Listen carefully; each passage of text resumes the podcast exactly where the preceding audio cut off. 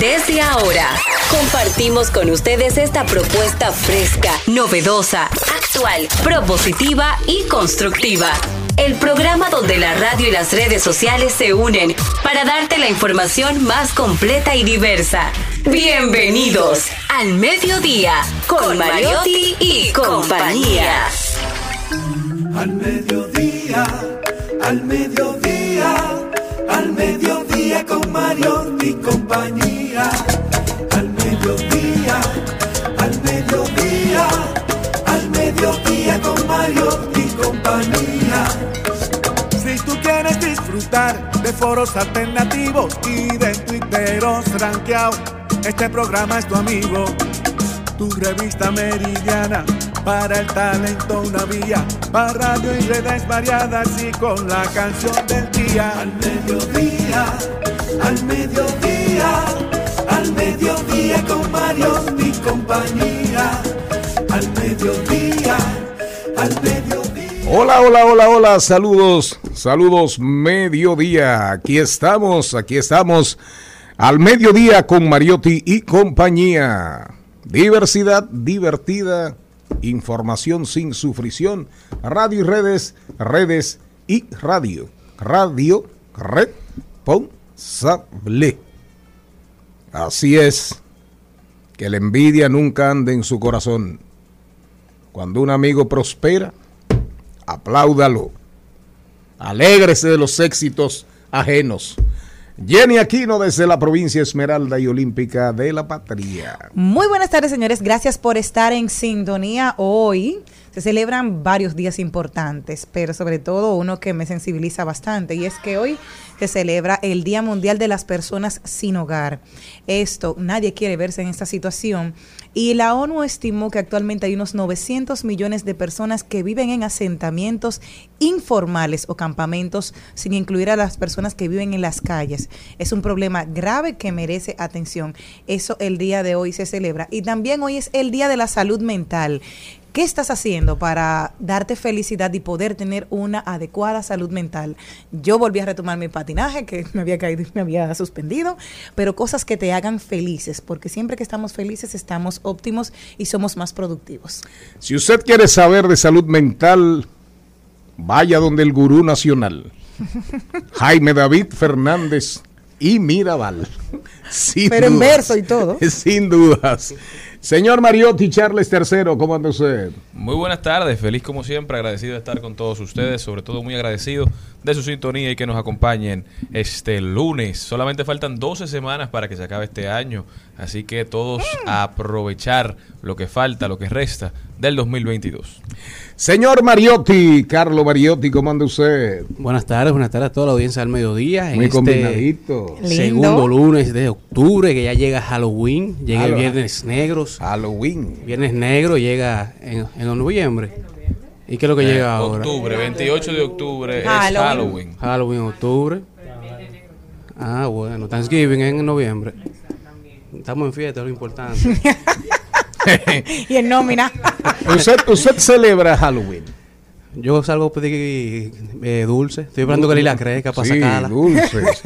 Mire, déjeme decirle que aquí hay un lugar, aquí hay un lugar, eh, en Peravia, en Baní, creo que es, que recrea, recrea la, la, la fiesta de Halloween y ahí eso es, es un campo de calabazas, así como en la línea de Halloween.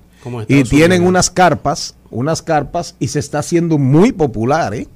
Muy popular. Si mal no recuerdo, si mal no recuerdo, vi, lo vi por ahí, es en, en Baní, en la provincia, en la provincia Peravia. Un día como hoy, para que ustedes sepan, nació Giuseppe Verdi, eh, uno de los compositores, de los creadores del género, del género ópera más importantes de la historia. ¿De acuerdo? Fue senador, fue diputado, fue un gran político y un gran músico Verdi y un gran compositor. Hoy le vamos a rendir homenaje a él y oigan ustedes a quién más. ¿A quiénes más? a Bad Bunny y a. Manuel Turizo. Oiga, qué mezcla. Oiga, qué mezcla. Qué chulo. Lo que es la vida. E- Eso, eso es más o menos, eso es más o menos como un poquito- la vida. Eso es como un poquito ¿Eh? de, de caviar con arroz con habichuela. Así es. Vámonos con Giuseppe Verdi. ¿Qué me vas a poner ahí? ¿La traviata? La traviata.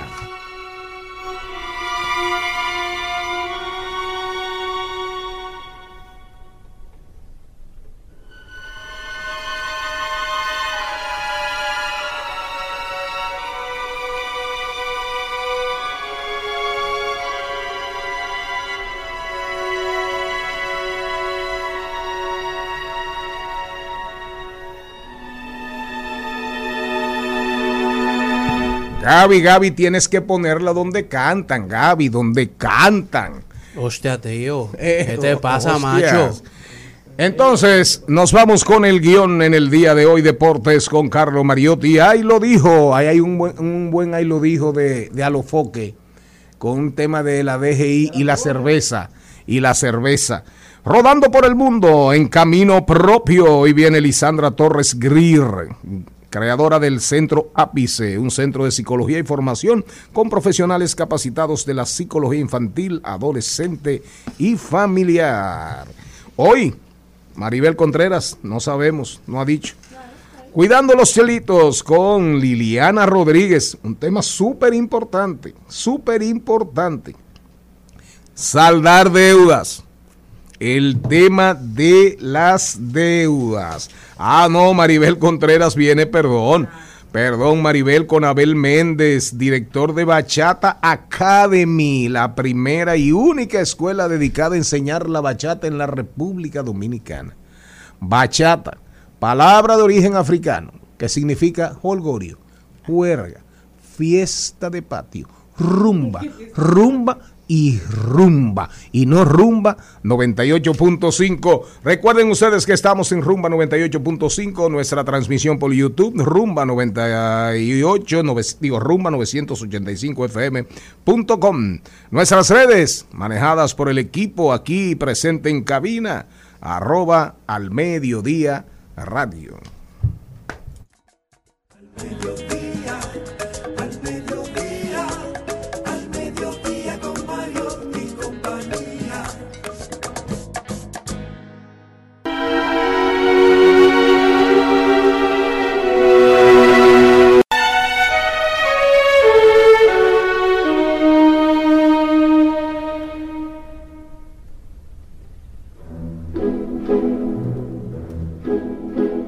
Esa ópera es instrumental.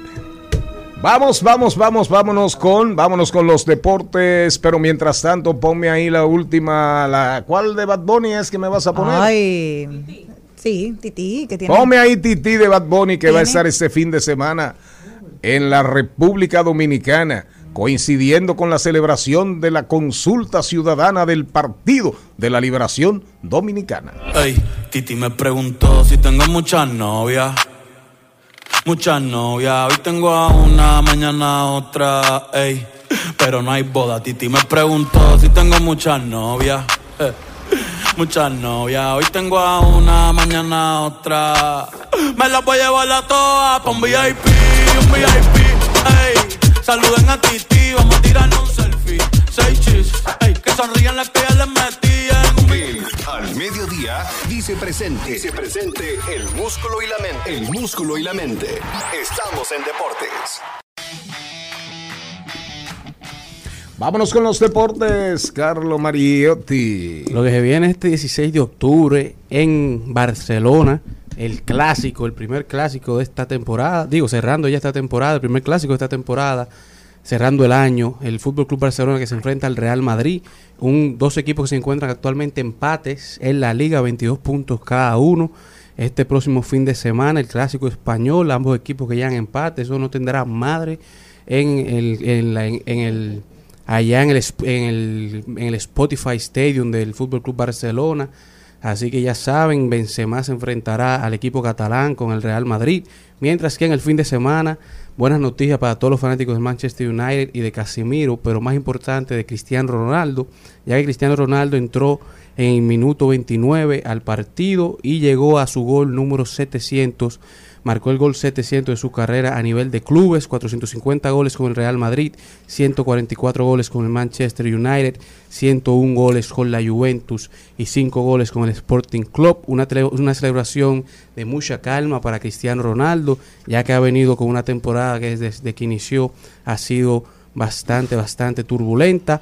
Pero Cristiano Ronaldo ha tenido dos goles con las piernas, 224 goles con las piernas izquierdas, 461 goles con las piernas derechas y 113 goles de cabeza de los 700 goles de, de clubes, mientras que en la Fórmula 1 Max Verstappen ya faltando todavía cuatro carreras en la temporada 2022 de la Fórmula 1, Max Verstappen se coronó campeón en el Gran Premio japonés. Max Verstappen ya ganó su segundo campeonato mundial de piloto en la Fórmula 1, cerrando en primera posición, seguido por su compañero, el ministro de Defensa, Checo Pérez del equipo Red Bull, y llegando en tercero, Charles Leclerc, dejando en el standing de competidores a Verstappen como campeón con 32 victorias, 74 podiums, ahora dos campeonatos, uniéndose a Fernando Alonso con dos campeonatos mundiales y 32 victorias, dos Grand Slams, 18 pole posiciones y 21 carreras más rápidas. Y Sebastián Vettel se despide de su último Gran Premio japonés como el piloto del día en Suzuka. Seb Vettel, que solamente le quedan cuatro carre- carreras de su maravillosa, eh, vamos a decir, maravillosa historia en la Fórmula 1, su maravillosa carrera en toda la, en toda la historia como piloto de Fórmula 1 que se despide ya en esta temporada que se retira. Y felicitaciones para Max Verstappen que termina la temporada, todavía faltándole bastante a la misma. Y se une ya a Lewis Hamilton como uno de los pocos pilotos que ha logrado hacer campeón de manera consecutiva en la Fórmula 1. Mientras que en las grandes ligas ya se acabó la fase de Wild Cards, ya inicia. ¿Quiénes van? Tenemos que los Yankees se estarán enfrentando a los Guardianes de Cleveland que eliminaron a Tampa Bay, mientras que los Houston, los Astros de Houston se estarán enfrentando a los Marineros de Seattle que eliminaron, eliminaron a los Toronto Blue Jays. Los Bravos de Atlanta se enfrentarán a Filadelfia, a los Phillies. Filadelfia se llevó a San Luis. Se, le- se llevó a San Luis. Y, y con una... eh, ¿Cuál fue que vino de atrás recuperando una desventaja de siete carreras? Seattle Seattle, ¿verdad? Los marineros. contra, contra los Blue Jays. De igual manera, San Luis empezó ganándole también a Philly. Philly le terminó ganando a San Luis. Pero el equipo que dio la gran sorpresa fue el equipo de los San Diego Padres, que eliminó a los New York Mets, uno de los equipos que mejor temporada tuvo la temporada completa Así es. en las grandes ligas. San Diego sacó de abajo a Juan Soto, que como comentaba el señor Mariotti III, Charles III, Juan Soto se venía, se venía con un desempeño bajo, pero aparentemente Clutch sacó su clutch de postemporada y ayudó a Manny Machado y al equipo de San Diego a eliminar a los New York Mets y se están enfrentando a Los Ángeles Dodgers en esta postemporada que ya inicia tanto en la americana como en la nacional para definir quiénes avanzan a estas semifinales y finales para definir el campeonato mundial de las grandes ligas. Y en un momento como de desesperación, los Mets mandaron hasta revisarle las orejas al pitcher de San Pedro, a ver si te- de, San San, Diego. Diego. perdón, a ver si tenía tar, alguna ver si sustancia tenía pegajosa. en las orejas y por eso estaba agarrando la pelota un poquito mejor. Solamente un hit pudieron darle, pero Musgrove se, se impuso, no pudieron sacarlo de concentración. Definitivamente los Mets están como salados. Determinaron que tenía una Pero- sustancia de icy hot, que dicen que algunos pitchers se lo ponen para Ajá. mantenerse como concentrado, pero que esta sustancia lo que hace es que te hace arder las orejas, pero no tiene nada pegajoso. Por eso Pero- tenía las, las orejas tan rojas. Claro, Exacto. pero lo increíble, lo increíble, para mí que no se repetía que a DeGrom le entraran a palos, ni a, ni a Scherzer. Sin embargo, increíblemente, yo decía, bueno, ese, eso no se repite. Primer juego a DeGrom a palos. Es decir, que el picheo, ese picheo relevante, poderosísimo, eh, digno de cogerle miedo, ¿eh? Que inspiró temor durante toda la temporada, finalmente le entraron a garrotazos. Y Juan Soto rindió. Un equipo que se levantó ofensivamente. Juan Soto rindió definitivamente. Soto. Y por otro lado, eh, Tom Brady en el fútbol de los domingos, el fútbol de los domingos, La hoy NFL. lunes hay interesantísimos partidos en la NFL. Una jugada muy controversial casi al final del juego que involucró a Brady con un, eh, un tacleo que le hicieron, lo taclearon y Lo llevaron al piso. y se lo llevaron a la lona, pero finalmente el árbitro dictaminó y eso fue esa fue la polémica de la NFL del día de ayer. Ahí habló el árbitro, tuvo que hablar el manager de los Bucaneros, el, el entrenador, tuvo que hablar Tom Brady en rueda de prensa, se levantó, se, se puso las manos en la cabeza el entrenador del equipo contrario, pero definitivamente los Bucaneros van bien. Los Bucaneros van bien y esta temporada de la NFL promete ser muy competitiva, cualquier cosa, absolutamente cualquier cosa puede pasar. Damos la bienvenida a Celine Méndez y le damos la despedida a los deportes aquí en Al Mediodía Radio. ¿Cómo está usted? Muy bien, muy buenos días, muy buenas tardes. Feliz en este lunes de estar con este equipo maravilloso. Gracias. Nos vamos con Ahí lo dijo, nos vamos con Ahí lo dijo. En Al Mediodía. ¡Ay! Lo dijo. ¡Ay, lo dijo! Lo dijo. ¡Ay! Lo dijo. ¡Ay! Lo Ahí lo dijo. ¿Quién habrá dicho algo que merezca la pena repetirse? Por ahí anda un tuit de Alofoque. ¿Quién lo tiene? Aquí ¿Quién lo tengo, tiene? aquí ¿Tú lo tienes? Sí, sí. Dice el señor Santiago Matías, mejor conoci- conocido como Alofoque. Ya la flamante DGI no citó para pedir todos los papeles de la cerveza República. República. La República la tuya. Estamos al día. Este producto no salió de aduana a lo loco. ¿Cómo se asegura una inversión en este país con la DGI? Ay, Dios mío, azarando de una. Bueno, eh, Dejen trabajar al que hace las cosas bien en paz. yo lo que le digo a Alofoque es que si eso pasó ahora con la cerveza, que se prepare por, que se prepare por otras cosas.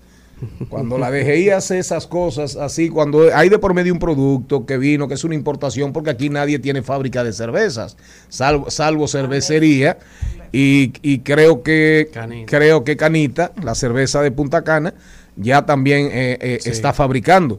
Pero en principio la cerveza Canita, por ejemplo, venía creo que de Corea, de Corea del Sur. En, en Asia hacen grandes cervezas, porque son grandes fumadores y grandes cerveceros, grandes bebedores Sí, de, whisky de licores de cereales. Y en Japón se están haciendo grandes whisky, eh, grandes whiskies. Entonces, eh, a lo foque que se cuide. ¿Quién más dijo algo? La cuenta parodia de la... Yo él no, no azarara con la DGI. Bueno, Hay, hay, hay ple- hay pleitos que no se hay echan. pleitos que no se echan. No, no, no, si sus cuentas están claras y esas, y esas cervezas pagaron, Llévele su papel y no te la red. porque cuando viene a ver te mudan, te mudan cinco inspectores. Ábrame los libros. Pero no de la cerveza. No, de No, cualquier de- cosa. de- de- No, no, de cualquier cosa. Dígame usted. La cuenta de parodia de la pastora Soraya en, en Twitter. ¿Qué dijo la dice, pastora mira, Soraya? Entra al WhatsApp de tu novio, Ajá. guarda los números bloqueados en tu celular, pones la foto de él en tu perfil y les hablas diciendo, cambié de número. Luego me cuentas qué pasó. Pero De yo no entendí realmente. Espérate, que coja. No, no, no. Coge, entra al teléfono celular de, De, tu, tu, novio. novio. Ajá, pareja. De tu pareja. De tu pareja. Busca los números bloqueados. Pero los números bloqueados por él. Claro. Claro. Pero este para qué quiere lo bloqueado. No, no, Si pero por él, eso es ¿por lo que no claro. no, pero lo que está bloqueado cuando se va a juntar contigo. Ajá, claro. Así Los lo números que están bloqueados cuando se va a juntar contigo para que no le escriban. O sea, pero no se pisen. Como dice don, don Charles III. Vamos a ver. Pues yo no lo entendí. O yo soy muy estúpido, o, o esas cosas, esas sañas y malas mañas eh, no, no van No. conmigo. Mi, mi, cerebro no anda por ahí. No. Explíquemelo. Fácil. Aquí Ok. somos dominicanos de buena voluntad. Cojo el teléfono de mi novia. mi novio. De mi, de mi esposa, por ejemplo. usted O de mi puede. novia. Ajá. Si usted puede. Bueno. Perfecto. Accedo a él. Ajá. Tengo Busca acceso. los números bloqueados. Busco a todas las personas que él ha bloqueado. Exacto. No necesariamente tienen que ser mujeres. Bueno, porque eso es lo que Tú tú, vas a buscar, sabes, claro. bloqueado. Ajá. Perfecto. Bloqueado. Ok. Pones una foto de tu novio y le dices, cambié de número. Exacto, Sí, usa un sí. celular de número. Dice, cambié de número. ¿Y qué puede aquí". pasar? Dice, eso es lo que ella quiere que le cuentes. Dice, ahí tú verás lo ¿Qué que decir". pasaría según usted? Bueno, yo lo primero que... que pues, que si usted puede las coger las el teléfono de su pareja y hacer todo eso que dice Jenny, fue porque usted lo durmió con una anestesia como si lo fueran operado un cáncer. Porque duró 10 días durmiendo ese hombre. No, pero Lo habemos, hombres que no tenemos ni clave en el celular. ¿Usted? Bien. Claro. ¿Usted tiene ¿Por qué te clave? ríes? No, yo tengo clave no por, por tema de clave. seguridad. Antes Ah. tercero, Si si me lo roban, de si se se pierde Pero el decir teléfono. que la tiene compartida con su esposa. Pero mi esposa se sabe mi clave. Qué bonito. Claro. Eso es matrimonio de primer año. Pero bueno. Matrimonio. Ay, nada, dale con la boca, Celine. Son datos. Es, si están bloqueados, es porque ese hombre ya no quiere hablar con eso. Mm. Y eso es el pasado. Oye la ¿para qué dinámica. quiere hablar del pasado? Oye la dinámica, oye qué es lo que pasa. Que se ha hecho popular en TikTok un- una historia de que los hombres cuando llegan donde la pareja, si no están casados o si están casados llegan a su casa, bloquean el número de cualquier mujer o cualquier persona que no quieren que les hable mientras están en la casa. Luego que salen, desbloquean el número. Ah, pero tiene buena memoria esos tipos. Caramba. Hombres, hombres y mujeres. Gracias porque a eso Dios va- que- lo Pero miren, pero miren, no eh, Hombres la, y mujeres, la claro. mejor oferta, en breve venimos con clave A. Recuérdate que ahora me vas a poner la ópera de Giuseppe Verdi, de Giuseppe Verdi, es italiano. Se llama Requiem, pero búscamela donde cantan. Eh, la ópera es teatro, la ópera es canción. Hay como 12, eh, 12 géneros de ópera, compañero. Y después me vas a poner la segunda, la de Manuel Turizo, ¿cómo se llama? De la ópera a la bachata y de bachata a la ópera. Primer bachatero del mundo, José Manuel Calderón. ¿Cómo se llama? José Manuel Calderón. O le Sí. pasa como le pasó a una amiga mía, que el ¿Cómo le novio lo vivía llamando Pizarelli a las 12 de la noche. Ahí la farmacia, una ¿Cómo amiga fue? mía también. Pizarelli que lo llamaba mucho a las 12 y a la 1. Eh, dice, te llama a la farmacia. Una cosa. La farmacia hay, te- hay mujeres, hay mu- digo que hay porque yo no soy de esa lista. ¿De dónde? Que salen con un hombre casado y Pizarelli llama a las 12. Si usted sabe que ese hombre esa hora está haciendo su pizza, no llame a las 12, Y mamita. Juan día Mecánico para te que está llamando y el carro parqueado ahí abajo. Exacto, entonces si usted es mecánica, no llame a las O peor, 12. ni porque carro usted tiene. sabe que está con la dueña del carro. La que más me ha gustado es si encuentras el teléfono de tu marido desbloqueado, Bueno. mm, transfiérete 10 mil pesos y vete a acostártelo Sí, por ahí. si Ya, Ya, ya, ya, más. Y si tú eres la que maneja la cuenta. Pero miren, el- miren, la mejor. Transfiéretelo como quiera por si acaso. Pero oigan, a propósito de que hoy tenemos, hoy tenemos eh, el segmento Camino Propio, que es para emprendedores, para la gente que decide fajarse a pelear por la vida y por su vida y por su familia. Este emprendedor, este emprendedor parece ser que le va a ir muy bien en la Navidad. Oigan lo que él dijo. Joven emprendedor tiene este servicio. Si le preguntan, me alquilo para Navidad. Amigos, para que seamos amigos, 150 pesos por hora. Eso es porque siempre te preguntan dónde está tu novio o dónde está tu amigo, con quién Así tú andas. es. Entonces él se está ofreciendo su servicio. Estamos saliendo 350 por hora. Cena familiar 500 por hora. Fingir cariño 650 por hora. Fingir amor 800 por hora y fingir noviazgo 900 por hora. Está bien. Extras. Besos en la frente 5 pesos. Besos en la mejilla 10 pesos. Besos de piquito 30 Pues pesos. dólar, ¿eh? Besos con cariño 40 pesos. Besos con la colorá 80. ¿Cuál colora? La colorada que está dentro de la boca. Me gusta ese modelo de negocio. y besos con y besos lamidos, oiga eso bien, 100 Esos pesos cada uno. franceses. 100 pesos cada uno, la comida viene incluida. No hay que darle comida. No hay que darle comida. Él- él- él manda a buscar su picapollo. Vámonos con clave A después de escuchar algo aquí de la ópera, de una de las óperas de Verdi. ¿Cuál me vas a poner, Requiem? ¿O me vas a poner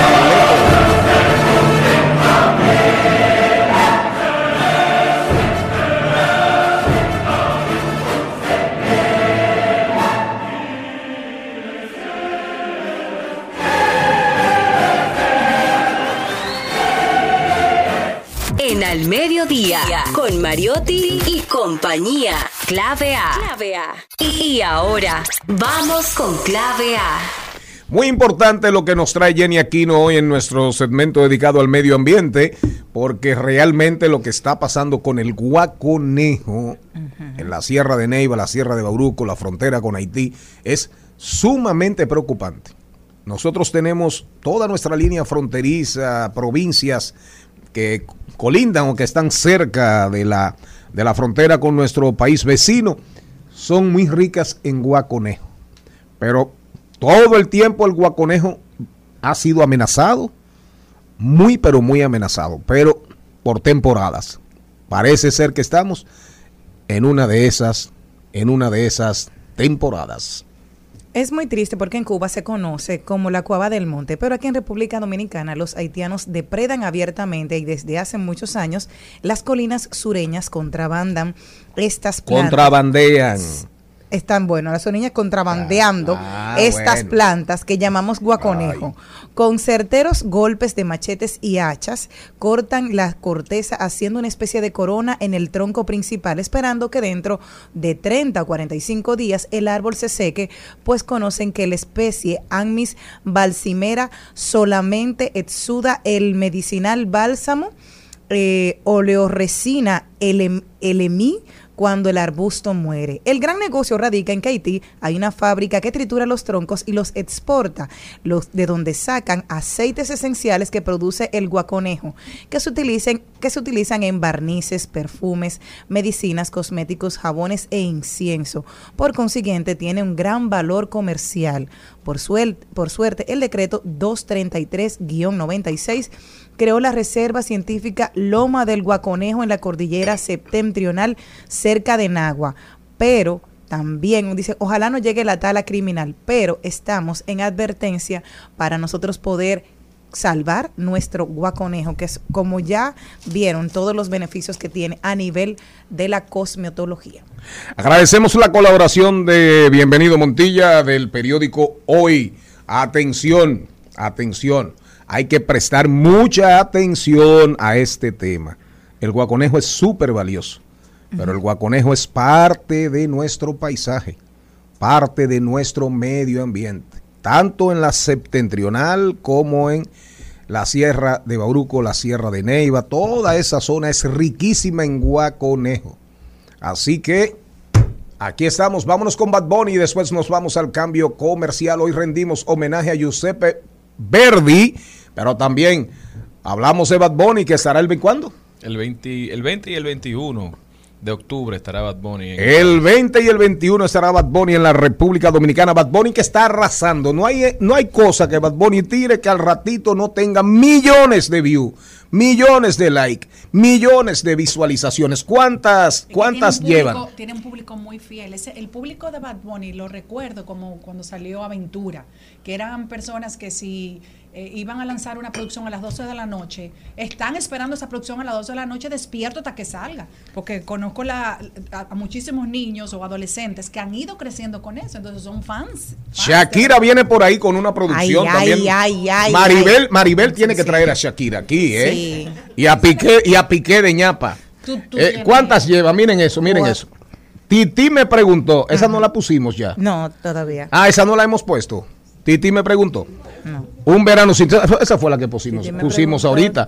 Miren, esa lleva 481 millones de vistas y 4 millones de me gusta. Titi me ¿Tú ¿Sabes preguntó. cuál es esa? La última que salió de Bad Bunny. Sí, yo sé que la última, pero tú te acuerdas. Que por cierto, Bad Bunny, Bad, Bunny, Bad Bunny no me gustó para nada la actuación de Bad Bunny en, en el tren bala. Que se dedique, que siga cantando Bad Bunny.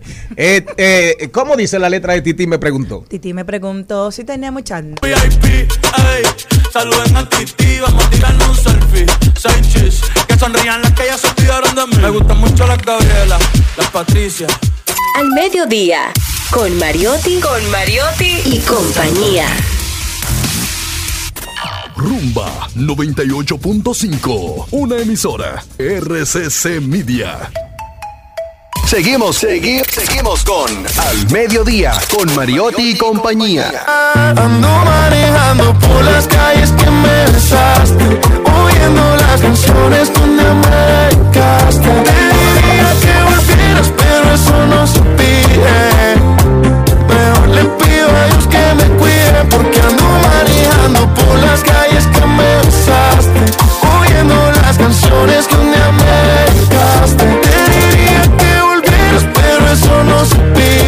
La última de Manuel Turizo. Manuel Turizo tiene un hermano, ¿verdad, Charlene? Julián Turizo, sí. Eh, Julián Turizo. Pero ahí está Manuel Turizo solo. No, ella- Julián hace la música. Ah, Julián hace la música. Y Manuel es el cantante. Y Manuel es el cantante. Ay, caramba. Este programa, cuánta diversidad. Oiga eso. De Rigoleto. Ponme un ching ahí de Rigoleto. Para rodar por el mundo, para después irnos a rodar por el mundo, dándole la bienvenida a Maribel Contreras. Ponme ahí la ópera, ponme ahí un segmentico de Rigoleto, de Giuseppe Verdi, de Manuel Turizo a Verdi. Oiga usted. La donna è mobile, qual piuma al vento, muta d'accento e di pensiero.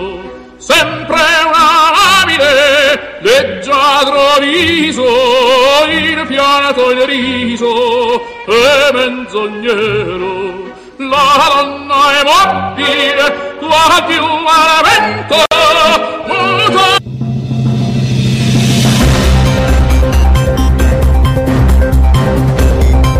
Nos vamos a rodar por el mundo. Este programa es diversidad divertida, es información sin sufrición, pero no podemos andar de espalda al globo terráqueo.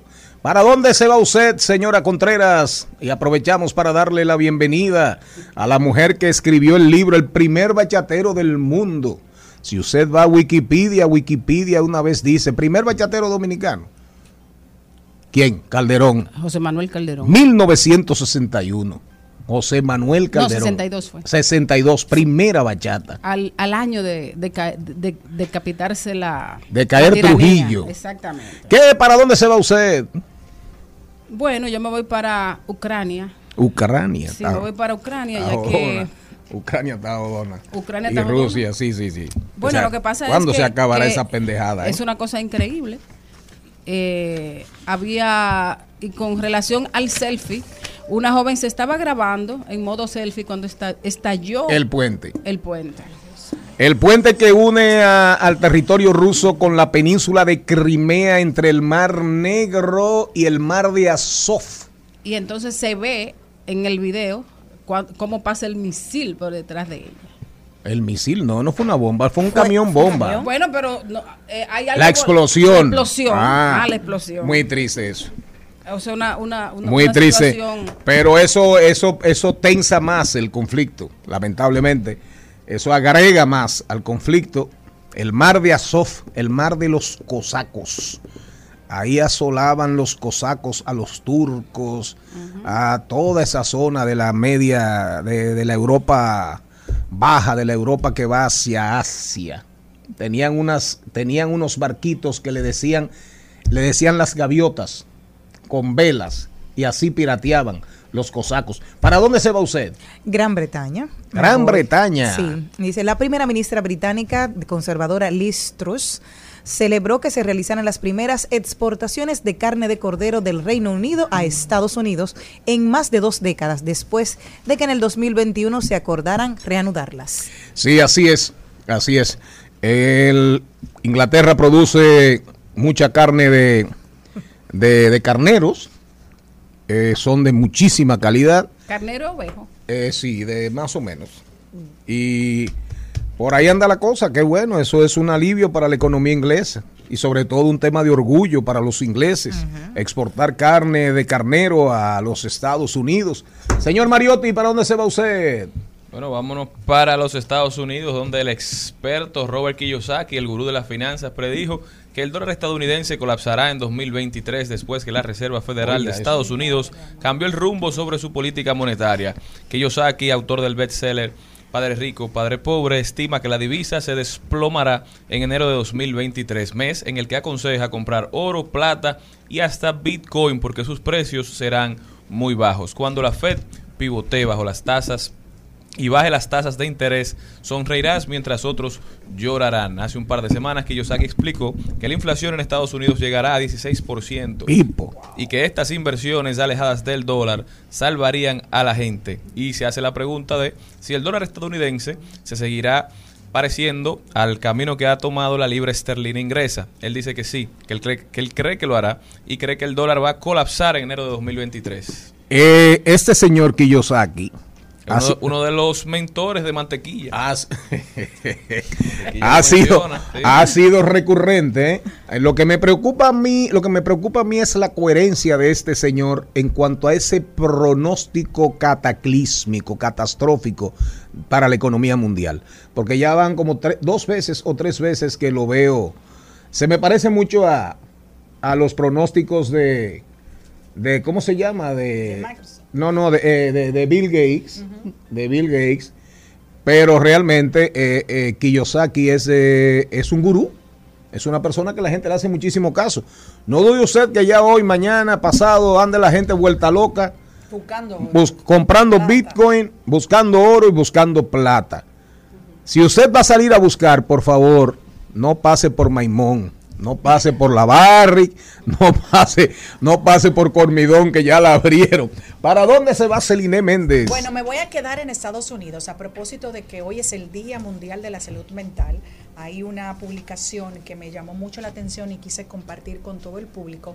Hada Pinkett, que anteriormente se llamaba Hada Smith, dijo que va a publicar un libro sobre su vida, pero este libro incluye su complicado matrimonio, porque va a tener una montaña rusa que va a abarcar su viaje desde las profundidades más internas de la depresión suicida hasta las alturas del redescubrimiento personal. Esto que me llama mucho la atención porque muchas veces vemos las vidas de personas y más de, de este mundo del celuloide que son tan fabulosas sin saber lo que en realidad les ocurre en su diario vivir. Por eso dice el dicho que el corazón de la llama solo lo sabe el cuchillo. Usted sabe lo que dijo un autor grande, Ibsen, un novelista famosísimo, dijo una vez, todos tenemos deseos oscuros, todos alguna vez hemos sentido deseos hasta de matar a alguien, Ay, Dios santo. de ver a alguien parado en el acantilado y empujarlo. Ahora la grandeza humana consiste en combatir esos demonios y superarlos. Oiga bien, dijo Ibsen, todos hemos tenido alguna vez vocación suicida o hemos pensado en quitarnos la vida, pero cuando aparecen esos demonios, la grandeza del alma humana consiste en amarrarlos. Amarrarlos. Señor Mariotti, Carlos, usted no se va, usted no va a rodar para ningún sitio. Bueno, pues si no hay ruede, este programa tiene que seguir rodando. Al mediodía, al mediodía, al mediodía con Mario y compañía. Tu propio camino en Al Mediodía con Mariotti y compañía. Lisandra Torres, bienvenida, es creadora del Centro Ápice, un centro de psicología y formación con profesionales capacitados de la psicología infantil, adolescente y familiar. Con ella vamos a conversar en nuestro segmento Camino Propio. Este segmento, ustedes saben, promueve las iniciativas colectivas o individuales en favor de la sociedad y también en términos propios. Muchísimas Bienvenida. gracias, muchísimas gracias por la invitación. Realmente para mí es un placer estar aquí con ustedes. Vamos a ver, ¿qué es Centro Ápice y cómo nace? Bueno, Centro Ápice nace aproximadamente unos cinco años. Eh, justamente yo me dedicaba a trabajar de manera independiente. Yo asistía a las casas a atender a niños dentro del espectro autista a domicilio. Ah. Entonces, luego de eso, pues, se fue regando la voz allá en Santo Domingo Oeste, porque esos, los padres se conocen realmente. Tienes que poner a Paola en Entonces- contacto con ella. Paola, la de aquí. Sigue. Disculpa Bueno, la entonces interrupción. sí, no hay problema. Entonces, eh, se fue regando la voz, como yo tenía que trasladarme de una casa a otra, no tenía tiempo para atender a todos los pacientes y de esa manera pues nace Centro Ápice. Nosotros vimos la oportunidad de tener en la zona oriental un centro que se dedicara a trabajar específicamente con niños dentro del espectro autista más que nada. Entonces, luego pusimos un local, buscamos ayuda como pudimos y, y ahí entonces empezamos a recibir a nuestros niños. ¿Cuántos son ustedes? Porque tú dices nosotros, nosotros. Bueno, la- realmente la Son fundadora varios. soy yo, pero ahora Varias mismo- psicólogas. Sí, somos varios Profesionales. psicólogos ahora, sí, exactamente. ¿Y qué, qué población tienen? ¿Cómo, cómo ha sido la, la, la reacción ante es- esa apertura eh, de alguna manera que le facilita la vida a mucha gente, ¿verdad? Sí, bueno, nosotros tenemos ahora, manejamos aproximadamente unos 30 pacientes ahora mismo porque son eh, recurrentes. Eh, lo que nos preocupa realmente en Centro Apis es el tema de la permanencia, porque hay muchos padres que tienen la dificultad de aceptar el diagnóstico y pueden empezar el proceso, pero muchas veces se detienen. Eh, vuelven después de un tiempo, o sea, es bastante intermitente el tema de la asistencia de nuestros pacientes. Yo tengo una pregunta. Sí, claro. Eh, tengo entendido que mm, la edad idónea para comenzar a tratar a, a un niño con autismo es de hasta seis años. Es decir, no es que, debe, que, que no se pueda, sino que debe ser antes de eso. Sí. Entonces, ¿cómo se puede un padre que tal vez no lo acepta o no quiere entender que su hijo tiene autismo, hacerlo antes de los seis años y que no sea tal vez un tiempo que muy tarde para ese bebé? Lo ideal es que estemos en continua observación con los niños porque realmente el autismo presenta sintomatologías desde el, desde el año el niño comienza a, ¿Tú a- puedes mencionar algunas para Sí, que claro. los padres que nos escuchan? Claro que sí. Por ejemplo, el niño no responde a su nombre cuando se le llama. Eh, la falta de contacto visual para conectar con, con los padres o con las personas de apego. Eh, tienden también a caminar en puntillas, eso es una manera de ellos autoestimularse y calmarse, porque como tienen, eh, son muy propensos a ser sensibles, muy sensibles a los estímulos del entorno, entonces ellos pueden caminar en puntillas, pueden balancearse de atrás hacia adelante, eh, pueden aletear con las manos, ese es otro de los síntomas. Entonces los padres cuando comiencen a, a ver esa sintomatología es muy importante que busquen ayuda para, para recibir un diagnóstico. En el caso de los niños, luego de la pandemia, ¿cómo? Porque claro, no solamente se limitan a los niños con el espectro autista, ustedes tienen un cuerpo de, psicólogos que da ese tipo de... ¿Cómo han podido ayudar a los niños a adaptarse nuevamente? Porque hubo muchos niños que la parte de la sociabilidad y que hay muchos problemas que han degenerado luego de la pandemia. ¿Cuáles son esos principales problemitas que ustedes se ven enfrentados día a día? Dificultades de aprendizaje principalmente. Por ejemplo, estos niños que estaban en inicial, en kinder, en preprimario, duraron prácticamente dos años fuera del colegio. Entonces ahora ellos entran y ya, wow, ya están en primaria, en primero, en primaria. Y muchas veces esta, este proceso de lectoescritura eh, no fue, no avanzaron correctamente porque la pandemia no les permitió tener un, un contacto directo con los maestros que le enseñaran la parte de la escritura, de los trazos, de la lectura. Entonces tienen muchísimas, muchísimas lagunas. Entonces, con la terapia de aprendizaje también de allá del centro, nosotros ayudamos a los niños que, que vienen con estas situaciones. Lisandra, ustedes están actualmente en Santo Domingo Este. ¿Han pensado también abrir a otros espacios en, en otros municipios? Sí, realmente nos gustaría, más que, no necesariamente aquí en, en, en la zona, en el distrito, pero sí irnos hacia las provincias. Porque realmente eh, Centro API se nace por la necesidad de Santo Domingo Este, porque la mayoría de centros están en esta zona. Entonces, es más irnos donde hay necesidad. Realmente ese es nuestro deseo, donde verdaderamente hay necesidad. Eh, tú hablabas ahorita de que los padres, de alguna manera, al momento de recibir el diagnóstico, se como que se repliegan, se, se- niegan a aceptarlo y, y luego vuelven también. ¿Tendría el centro la posibilidad, además de darle soporte eh, emocional y, y mental a los padres para poder trabajar, que puedan trabajar en esa, en ese proceso? Sí, nosotros tenemos una terapeuta familiar. Eh, realmente al- a los padres se les da un seguimiento. Incluso nosotros tenemos reuniones con los padres explicándoles eh, la situación, la importancia de, de- continuar en el proceso, pero realmente es un camino largo y muchas veces los padres en el camino se cansan. Luego entonces cuando los niños empiezan a retroceder todo lo aprendido, ahí es que yo, wow, espérate, tengo que volver y vuelven. Entonces eh, eh, es la, la- la perseverancia más que nada en el camino lo que, lo que uno busca que ir trabajando con los padres, porque es realmente un camino largo. ¿Dónde, cuántos, cuántas personas, usted, a, a cuántos niños, padres, familias ustedes hasta ahora le, le han servido? Es muy En grande. total, en total desde que empezamos Sí, desde que empezaron. han pasado muchas personas por allá. Ok, entonces, digamos que ustedes tienen este centro, ustedes cobran, Sí.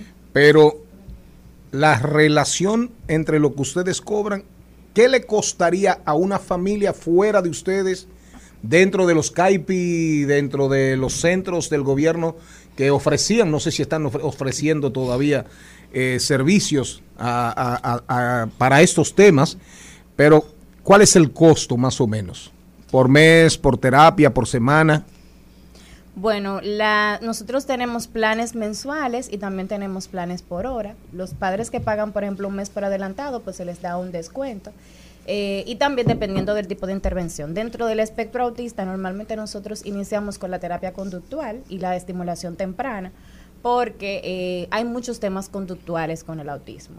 Entonces, por ejemplo, los precios rondan desde mil a dos mil pesos la hora. Ok. Más o menos. Y en otro y, y en otras áreas de este lado, por hasta ejemplo. 6 mil pesos. Sí. ¿Hasta? Sí. Sí, Hasta es mu- seis oh, no, no, perdón, perdón. Hasta no. Puede ser que sea más. Ese, pero micrófono, ese micrófono es suyo, no le tenga pero miedo. es lo que estaba compartiendo Ah, con pero, Carlito. ah, no, no lo quería tomar para mí solo, pero Péguesele. aquí, si- sin temor a equivocarme, pienso que la ma- una de las más baratas puede ser 4 mil pesos una terapia. Ajá. Eso es una locura. Por una, claro, es carísimo. Es carísimo. Es decir, que el centro ápice está haciendo una labor social. de también. verdad que Una la- labor que- social. Que las felicito. Exacto. Y eso no lo toma el seguro. Lisandra, que- que quiero hacerte una última pregunta. O sí, una ultimita, ultimita. Ultimita, ultimita pregunta, Lisandra.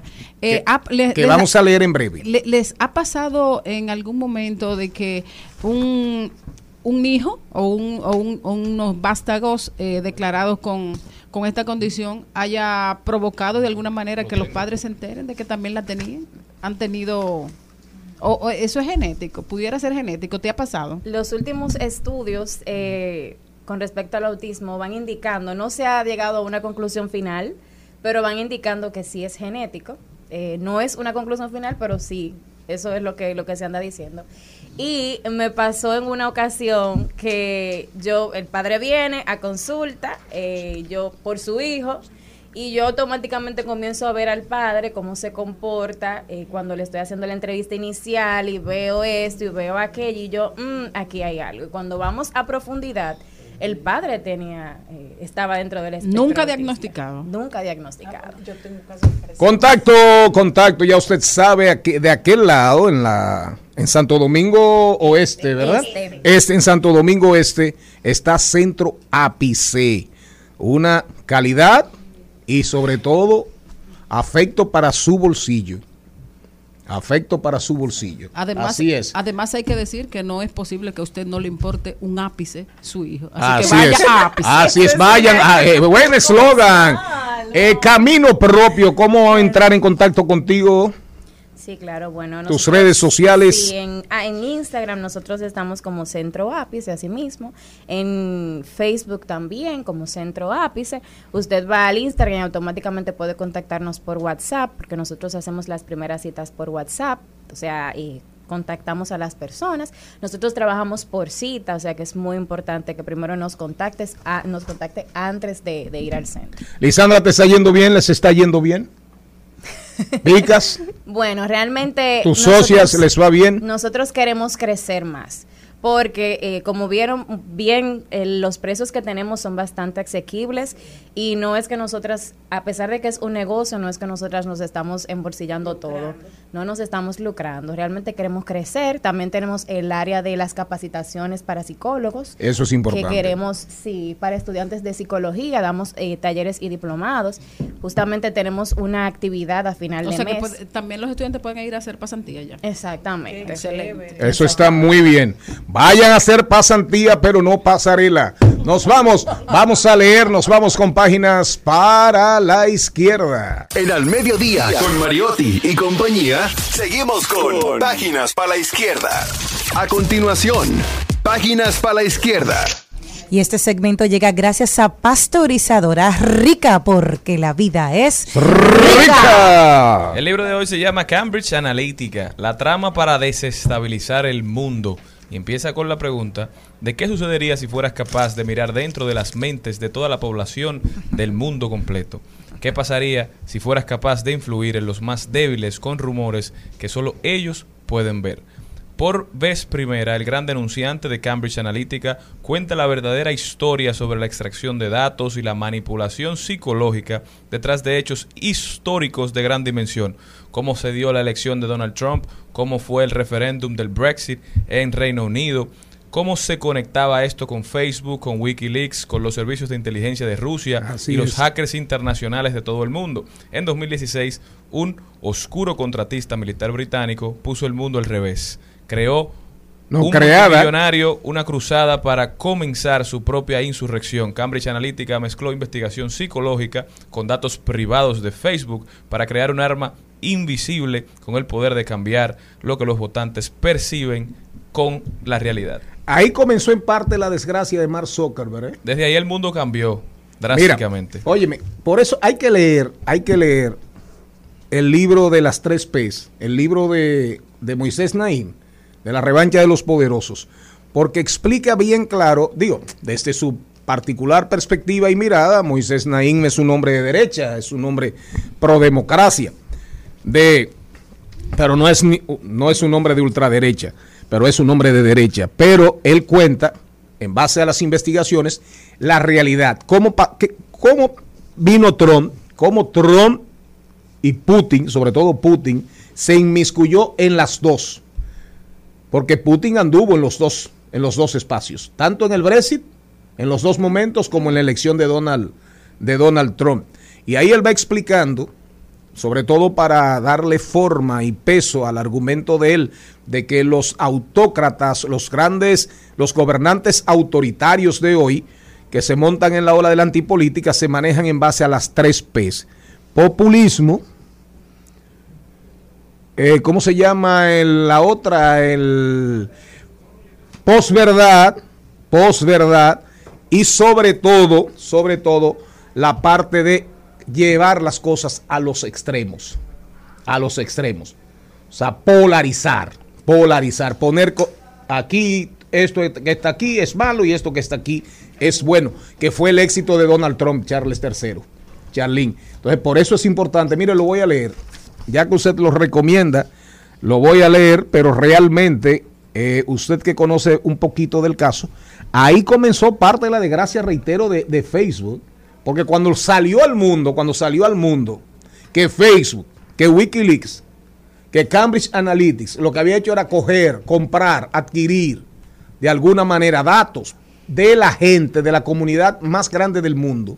La nación más grande del mundo es una nación digital que se llama Facebook. Siempre se había dicho que Facebook es gratis, Instagram es gratis porque lo que hace es recopilar nuestros datos. Así ¿Y qué es. Hacen con eso, desarrollan productos, desarrollan cosas para vendernos. Estos jóvenes, estas personas en Cambridge Analytica, desarrollaron formas de incentivarnos a votar por quien ellos quisieran.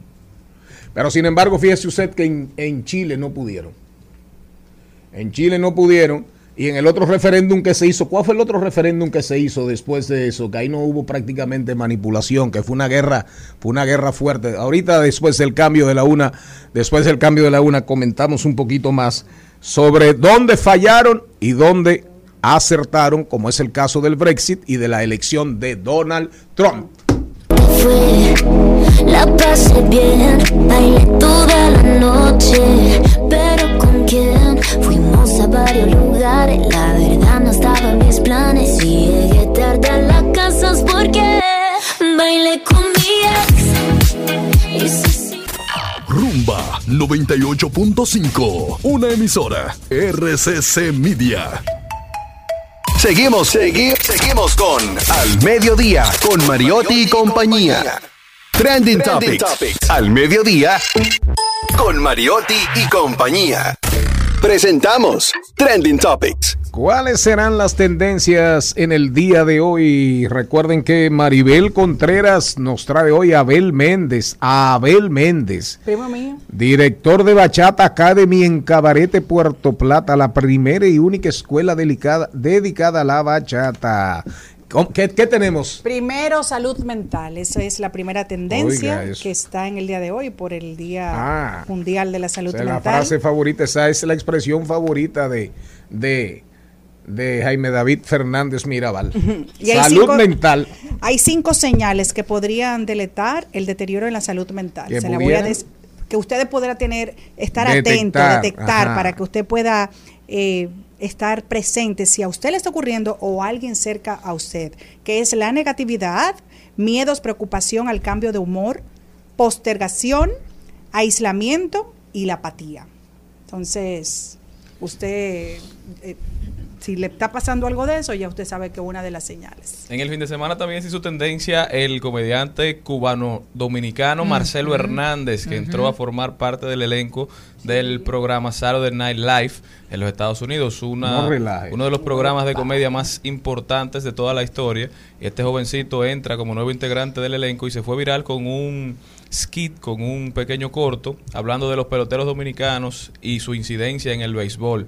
Muy gracioso y le auguramos muchísimo Eh, éxito. ser- sería bueno que para los que no somos tan hábiles en el inglés, eh, dime qué fue lo que él quiso decir. diciendo que los dominicanos le dan sazón al deporte, que el dominicano eh, se mueve, le da gracias a Dios, le agradece a todo el mundo antes de batear. Una dinámica muy, muy divertida y una representación buena, bonita de los dominicanos en el programa más visto eh, de comedia. De ahí salieron grandes comediantes, de ahí salió Adam Sandler, de ahí salió Chris Rock, de ahí salió Pete Davidson, de ahí ha salido muchísima gente exitosa. A, a mí me encantó eh, la- un comentario de Belio Herrera, el hermano de Eddie, que dice él de que, que todos los dominicanos se están riendo sin entender lo que él está diciendo.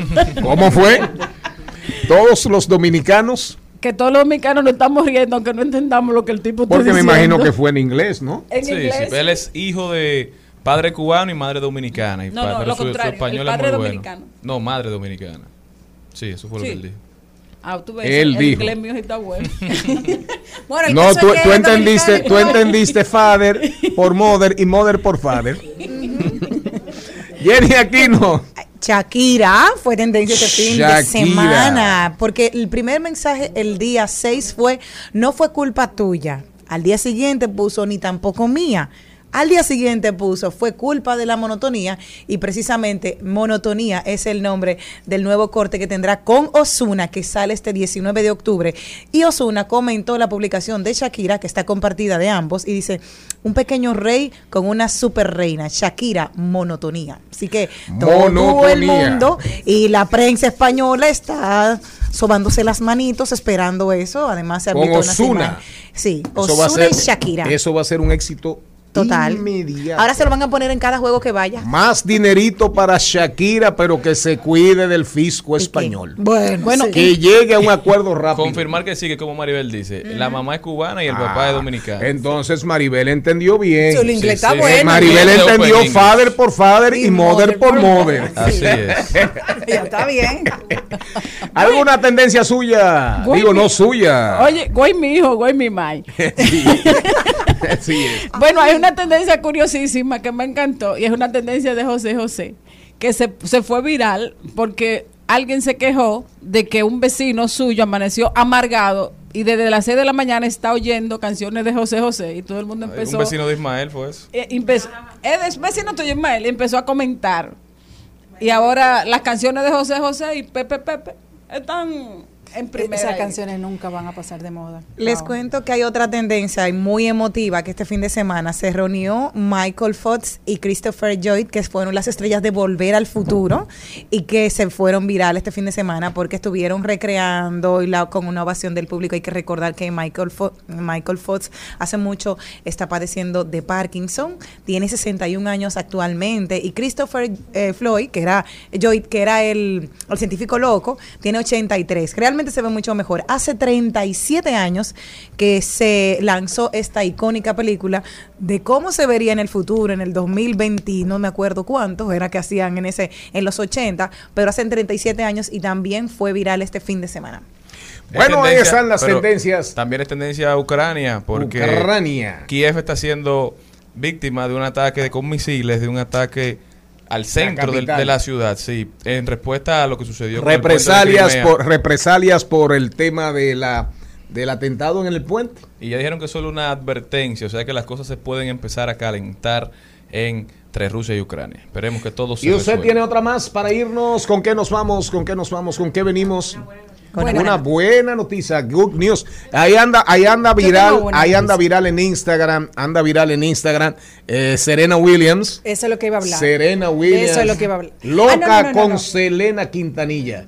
No, era de Selena Diga, loca, Gómez. loca con Selena Gómez. Esa es la que iba a hablar, Selena la de Selena. Gómez. Ah, no, ¿y con quién? No, con Selena- la es- mexicana. Con Exacto. Selena, la mexicana fallecida. Ella estaba asesinada. Bidi, bidi, bamba, y Ya. esto se ha hecho viral. Serena Williams, viral, oiga bien. Pero ese, e- ese parecen, no tienen el mismo nombre. Serena y Selena. Sí, yo tengo una de Selena Gómez. Selena, Selena Gómez, Gómez. sí, publicó que a raíz de todo lo que está ocurriendo con lo del tema de la salud mental, ella va ya publicó el tráiler de su documental oficial de Selena Gómez que se titula My Mind and Me, Mi mente y yo. Y yo. Una producción de un audiovisual en la que el artista decide dejarnos de descubrir y conectar con la historia, el relato crudo e íntimo de una mujer valiente que ha sabido brillar luego de estar en la oscuridad. Bueno, ahí están las tendencias. Hace mucho que nosotros no hacemos el huevo de la semana. Usted, doña productora, Ya no tenemos eso. se ha descuidado porque hay gente. Hay gente, ¿eh? Eso, mi amor, eso Hay y mucho gente- más. Nosotros somos los que marcamos la pauta. Hay gente que vive. productor. eh, eh, Este país está lleno de gallinas. De gallinas poniendo huevos y usted no le da importancia a ese segmento. Oiga, porque se lo copiaron con más fe. pero co- Si se lo claro. copiaron con más fe. Eso, don productor, La creando. gallina turuleca. Ah, pues tú. Fuiste fuera,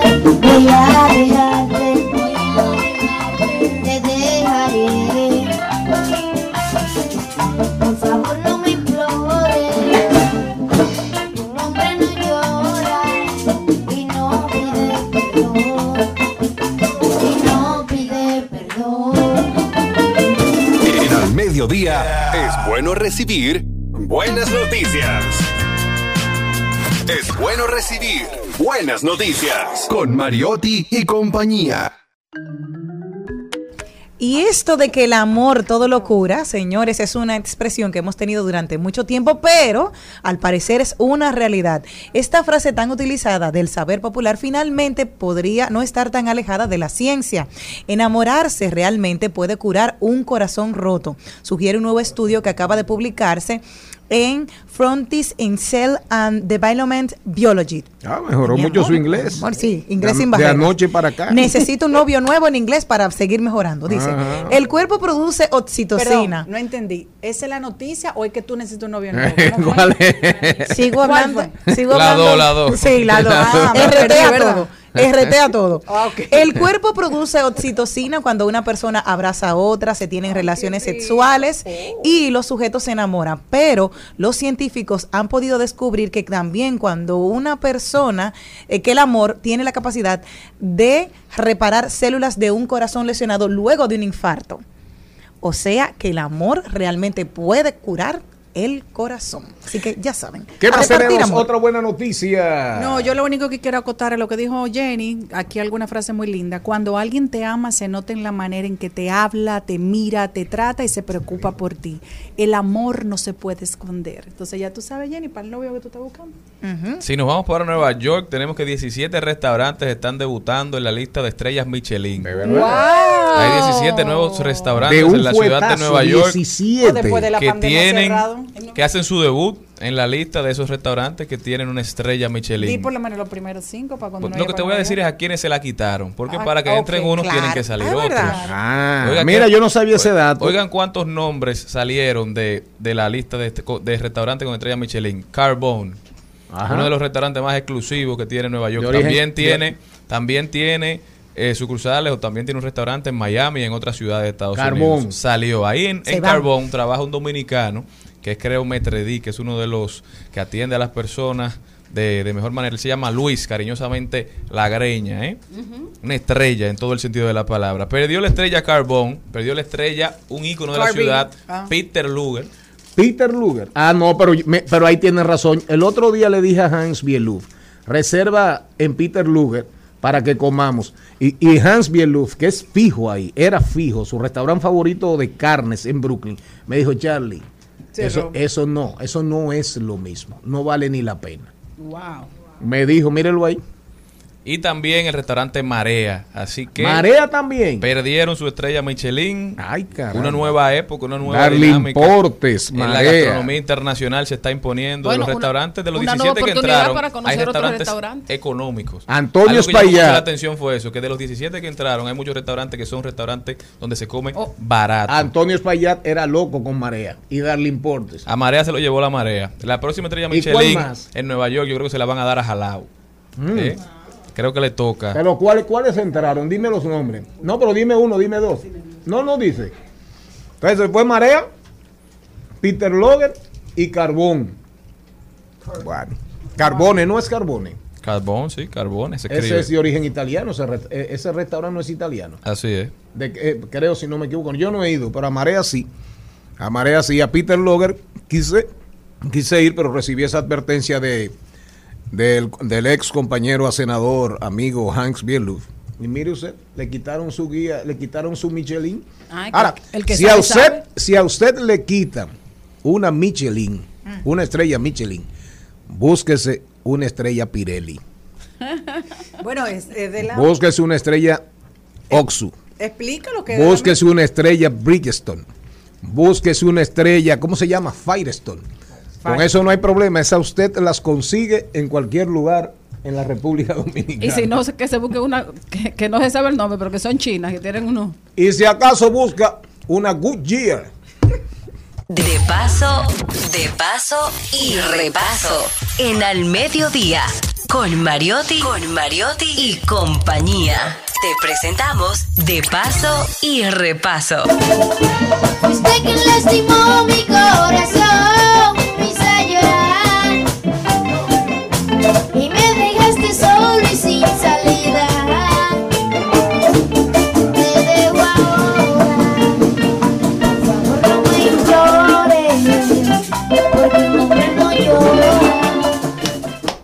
Bueno, para los que creen que la bachata no tiene futuro, la bachata sí tiene futuro, porque lo más importante para un género musical, para un ritmo, para un proyecto cualquiera, es que los que vienen después de los que abrieron la trocha estén preparados.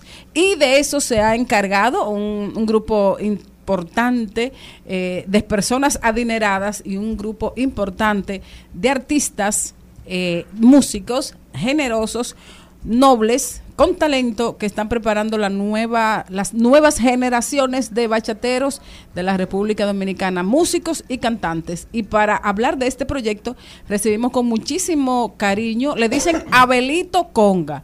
Él se llama Abel Martínez Méndez. Pero como le están haciendo exigencias políticas, él decidió por una temporadita llamarse solo Abel Méndez. Bienvenido, Abelito, ¿cómo estás? No, no te escucho. Enciende el, el micrófono, Abel. ¿Está bien? No, no se escucha. Ah, el micrófono. Está apagado. Dale, dale al, al microfonito para que se encienda. ¿Se escucha? Ahora sí. Abel, estás muteado. Simplemente ponle la, la, la manito al, al micrófono que, que se te presenta ahí para que prenda. Ahora sí, ahora sí, le, le está dando, le está dando. Oiga, es que narrativa. ¿Ya le dio? Es una bachata, le está dando. Pon la música y, y volvemos ahora. Déjame ver.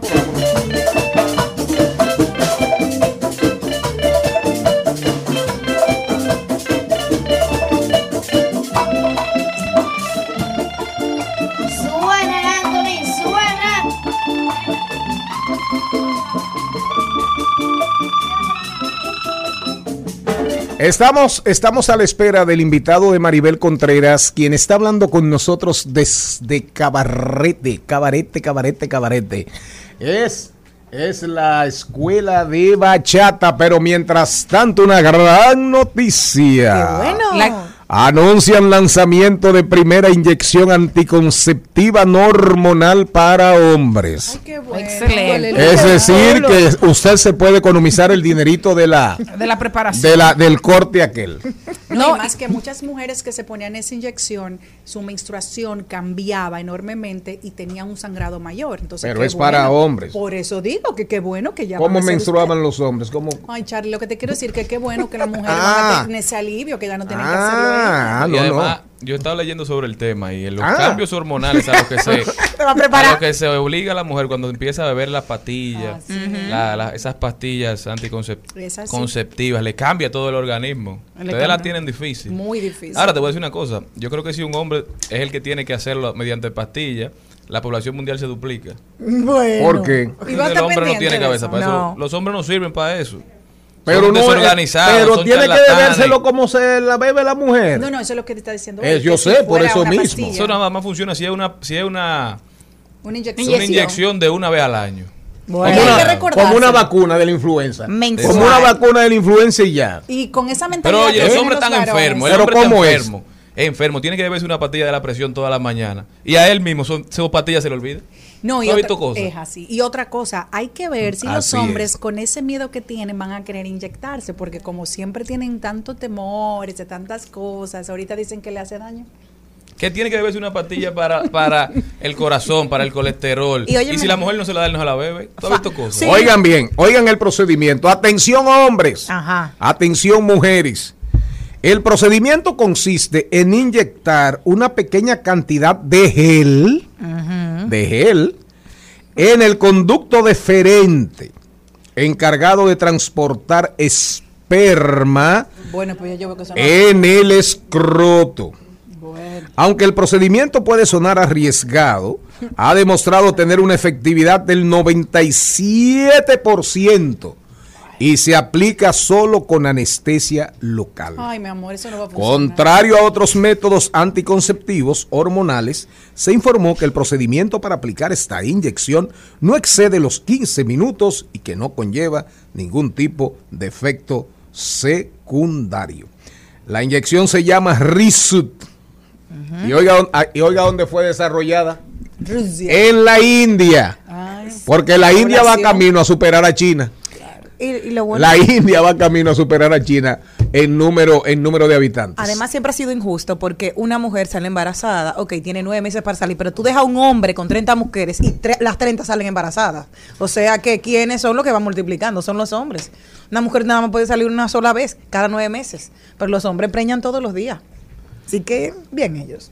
Bueno, Eh, apareció el bachatero. Bueno, yo voy a hablar algo de bachata. Pero- Resulta que tú me estabas preguntando ahorita, hay problemas de comunicación. Hay problemas de Sí. comunicación. Eh, que tú me estabas preguntando ahorita, Bueno, ¿cuál, es- cuál es la ¿lo última olvidamos? bachata?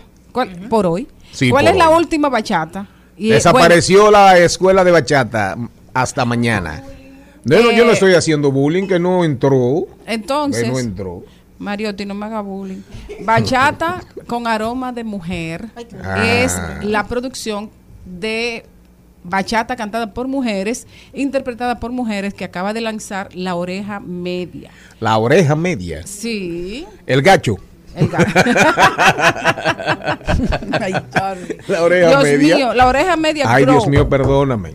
Eh, tiene canciones a Mili, tiene a... Pero la oreja media es un grupo. Sí. O una productora. Es una productora y una, una, una empresa dedicada Ah, a dar soporte a los artistas dominicanos. Y Yo ya- creo que y- lo, y- lo entrevistamos aquí. Y ya, el está, año y ya está en el mercado. Ya está en el ese mercado. disco. Sí. ¿Y quiénes, quiénes están ahí? Mili. Está Mili, está Miriam Cruz, está Techi Fatule, está también Judith, está... ¿Qué Judith? Judith Rodríguez. ¿Qué Judith? No, Judith Rodríguez no, es otra cantante. Otra cantante. Esa no la conozco. Judith Santos. Ah, Judith, Judith Santos. Santos. ¿Ustedes sabían que salió un licor, un licor con el cuerpo de Miriam Cruz? Sí, morí soñando. ¿Eh? Morir soñando se llama. O sea que usted ahora puede beberse a Miriam Cruz. Para morir Tú soñando. deberías invitar mira, a Miriam Cruz. Ahora que se- vuelva. sí, para que vuelva. Se parece a Cassandra Damirón, Miriam ahí. Mira, Judith Eh, en la Santos. botella se, se parece a Cassandra Damirón. Oye, Judith Santos que ustedes no sabían quién es, fue la que grabó con Romeo hace años la versión femenina de Obsesión. Ah, verdad. Pero después de eso desapareció. Desapareció. Desapareció.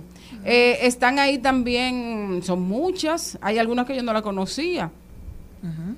Salime Carán. Ese, ese CD Charlene, Charles III lo va, Charles Pirú. III lo va a disfrutar mucho porque a Charles III le encanta la bachata. Eh, eh, tú- el disco favorito, uno de los discos favoritos de Charles Mariotti Paz es eh, Bachata entre amigos. ¿Cómo se llama ese disco? Este se llama, oh, eh, bachatas, No, ese, con, ese, ese. bachatas con aroma de mujer. Ah, bachatas con aroma Entonces, de mujer. el- la, la portada del disco es como un, un pote de un perfume rosadito. claro. Y, do- y ahí están todos estos sabores y saberes de estas. eh, Ponte una cancioncita que ponte a Mili. El- La, la de Mili, esa ahí, la de Mili. La de, Miriam, la de Miriam la- Cruz. La de Mili se llama Quiero y la de Miriam es una versión de Las Pequeñas Cosas en balada. Y en, re- en bachata, perdón. Y recuerden, como dijo el señor Emerson, que los años saben cosas que los días nunca sabrán.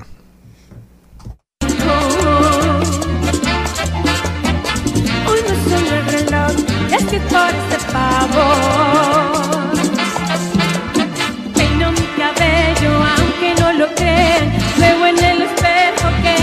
tan Compañero, compañero, compañero Gaby, eh, le vamos a tener que quitar a la productora de su izquierda. Es aquel, eh, eh, ¿cómo se llama? ¿Cómo se llama? ¿Cómo se llama? No sale. Bachata con aroma de mujer. Pero bachata, tú le pones bachata. Ah, ponle bachata. A ver si aparece. Sí, claro. A ver si aparece. ¿Aparece? Ah, pues tíralo ahora. Tírala ahora.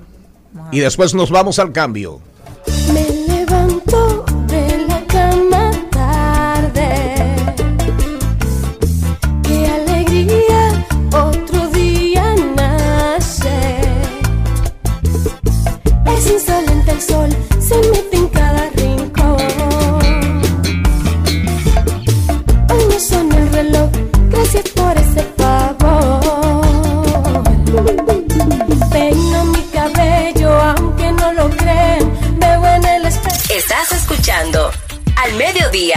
Con Mariotti y compañía.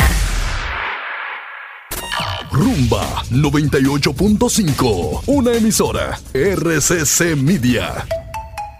Seguimos, segui- seguimos con Al Mediodía, con Mariotti y compañía. En Al Mediodía, con Mariotti, con Mariotti y compañía, hablemos de tecnología. Y para la infidelidad también hay mucha tecnología, señores, es muy fuerte. WhatsApp para infieles, ¿cómo tener dos cuentas? Ok, acaba de irse corriendo. Mira, el mío acaba de irse corriendo. Te está haciendo infiel tú. me da, sí, me está haciendo infiel con la información. ¿Cómo? ¿Cómo tener dos cuentas en un mismo celular sin que nadie se entere? Con este truco, WhatsApp podrá utilizarlo las personas que busquen tener dos cuentas en un mismo teléfono sin que su pareja ni nadie se entere. ¿Cómo saben que no ha sido ninguna de las mujeres de esta cabina? La pareja del dueño de dos, celu- dos WhatsApp y un celular. WhatsApp es la aplicación de mensajería instantánea utilizada por millones de personas en todo el mundo por las funciones que brinda y la facilidad de uso, a pesar de los beneficios que ofrece por el momento. Pero la APP de Meta no permite tener dos líneas en el mismo celular, pero con este truco podrás conseguirlo. ¿Cómo lo vamos a hacer? Los desarrolladores de WhatsApp establecieron dos requisitos que quieren, que tienen que cumplir los usuarios que deseen disfrutar de la aplicación. El primero es contar con un teléfono smartphone con sistema operativo de iPhone o Android. Y el segundo es tener un número de celular registrado por alguna compañía, aunque este último podría modificarse. Dice así, tú puedes tener dos cuentas en un mismo WhatsApp sin que nadie se entere. Así que ya saben, está por ahí. Si usted espero que no lo esté haciendo, pero para tener un ejemplo, yo entiendo que sería bueno para WhatsApp del trabajo y WhatsApp familiar. Eso antes, para mí eso es, posible hace mucho tiempo. Tú puedes tener, el, se llama WhatsApp Business en el mismo aparato. Yo, yo lo tengo. Yo tengo dos WhatsApp en mi teléfono, uno del bien. trabajo y uno personal. Pero Me bien. imagino que lo que Jenny quiere decir es que en el mismo icono tú vas a poder tener dos números de teléfono. ¿Es eso? Sí, en ese Porque sí. lo otro es que tú tienes dos iconos en el teléfono. Entonces, si hay No, no, mujeres, no. Tú puedes contar con dos cuentas icono. diferentes. Ah, sí. ahora eso- la novedad me imagino que es un solo icono. Sí. También, señores, tenemos noticias con respecto a los NFT. ¿Recuerdan los NFT? Claro. Ustedes, los Ajá. criptocreyentes. Los cripto ¿Y tú darían, no? darían creyentes. Los NFT han caído un 97% Ay, en las madre. ventas desde enero de 2022 a septiembre del ni un dólar ahí. 2022. Han caído muchísimo, más de 17 mil millones ¿Y por qué te ríes? Tú tienes se han perdido. Yo tengo como dos o tres NFT. Pero nadie ha perdido tanto como perdió el youtuber Logan Paul, que hace un año compró un NFT en 623 mil dólares. Y hoy ese casa. mismo NFT vale 10 dólares. Pero tú sabes lo que pasó en estos días, que hubo una persona que tenía un cuadro original de Frida y lo destruyó y le hizo 100 mil copias para él venderla como NFT. Como NFT. Hay mucha gente que apuesta a esta Imagínate ahora. tecnología todavía. Es la, la capacidad de hacer un, un criptoactivo, digamos, único en las redes y ser el propietario de una imagen, el único propietario de la original, digamos. Pero aquí vemos una, una realidad más de que todos estos mercados que van creciendo son simplemente oferta y demanda, que depende mucho de, como ficción creada, depende mucho de digamos la credibilidad que le dé el fe. mercado porque no tienen un valor real, es un valor intangible. Si usted tiene algún algún NFT, yo le recomiendo o que no lo venda nada. o que lo guarde ahí para engordarlo, para que no le pase como a Logan Paul. Ay, Continuamos. santo. De medio millón a-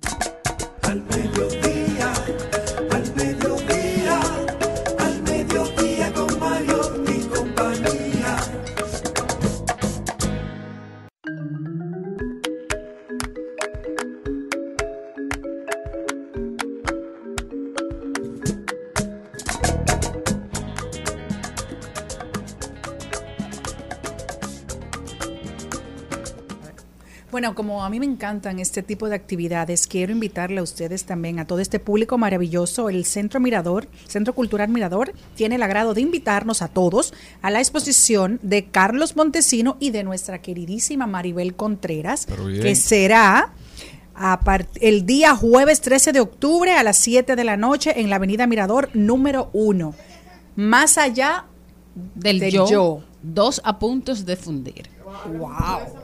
Bueno, eh, precisamente hablando del tema de la salud mental, resulta que son selfies de cuarentena. Eh, tanto Carlos Montesino, que es un afamado artista plástico, como yo, eh, por casualidad, él se hacía selfies y yo me hacía selfies. Yo estaba trancada en mi casa y me hice muchos selfies en, en los cuales se retrata mi estado de ánimo. Entonces, eh, yo fui un día, entré a una exposición de, de artistas centroamericanos y, suramericanos en el Centro Cultural de España. Era una exposición de fotos de pandemia, pero eran de calles solas. Y yo de repente entro a esta exposición que no sé con lo que me voy a encontrar y empiezo a ver eso y yo empecé a llorar y yo digo yo, wow, eso está ahí. O sea, yo creo que una exposición y digo yo, bueno, pero entonces yo pudiera presentar mis fotos, mis selfies de pandemia porque son muy particulares. Tú Eh, estuviste en la pandemia sola. yo estuve sola, eh, trancada, en, en- en- Dice- con, dice- todo, con todo lo que eso significó. Dicen los psicólogos, psiquiatras que esa fue la pandemia más difícil que estuvo sola en una casa. Exactamente. Entonces, yo pienso que, que así como tal vez a mí me sirvió verme en el espejo o ver en el espejo de esas fotos eh, de, de esos espacios vacíos, creo que ver ah, dos a punto de fundir, más allá del yo, puede ser también una especie de catarsis, una, especie de reencuentro con algo que nosotros estamos negando. O sea, eh, hay, hay una situación, no solo aquí, sino en la humanidad, todavía hay un desconcierto, una, una violencia solapada, una deshumanización, una desvinculación del otro, que tiene que ver simple y llanamente con que tenemos esa emoción, ese miedo, todo eso que vivimos guardado, como si no hubiera pasado, pero sí pasó. Y algo nos hizo y algo nos dejó. Entonces, más allá del yo, es nuestra intención de que esos momentos que nosotros vivimos, de alguna manera sirvan de espejo para que cada quien encuentre dentro de sí mismo lo, lo que, lo que grabó eh, de eso y pueda de alguna manera hacer catarsis, sacarlo, que para eso es que sirve el arte. El arte sana a quien lo hace y cura a quien se encuentra en él. A continuación, en Al Mediodía, cu- cuidando los chelitos. Cuidando los chelitos. Está con nosotros Liliana Rodríguez. Liliana, ¿cómo estás? Bienvenida. Gracias, Charlie. Feliz de estar aquí con ustedes. Y escuchaba ahora a Maribel y precisamente con motivo del Día de Mundial de la Salud Mental. Eh, qué mejor que tratar el tema de hoy Bueno. de las deudas. Yo creo que el tema de hoy, por eso mismo que dice, el Día de Salud Mental, tiene una relevancia muy importante, porque no hay cosa que ponga a uno más loco que deber. Y a nosotros lo que estamos A destinados a deber a los buena y que par. aparentemente Sí. no estamos hechos para asumir o para, digamos, lidiar con ese día a día. ¿Qué podemos hacer? ¿Cómo pagar esas deudas? ¿Cómo no dejarnos volver locos? ¿Cómo tener una relación amigable con el endeudamiento? Que a veces es necesario para el crecimiento personal. Sí, es necesario para crecimiento personal y para crecimiento de las empresas también.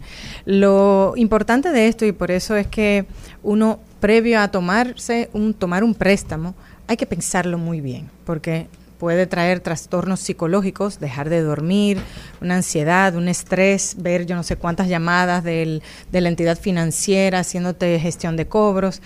Entonces, eso puede causar o conllevar a trastornos psicológicos muy fuertes en las personas. Y previo a tomar un préstamo hay que pensarlo muy bien, sobre todo esos préstamos como los préstamos hipotecarios, préstamos a largo plazo, que nos van a comprometer de una manera muy fuerte y por mucho tiempo. Así que previo a tomar un préstamo hay que primero eso sopesarlo y sobre todo determinar el porcentaje que eso representaría de nuestros ingresos. Tratar y evitar de que los compromisos que tengamos financieros no sobrepasen el 30 o el 35% de nuestros ingresos. Cuando tomamos un préstamo a largo plazo, tenemos que tener presente que los ingresos pueden variar. Y por tanto, como no son estáticos, puede ser que mañana, yo ya sea a título personal o en un hogar con mi pareja, pues uno de ellos quede sin trabajo, quede sin ingresos y entonces eso puede afectar el pago de ese compromiso.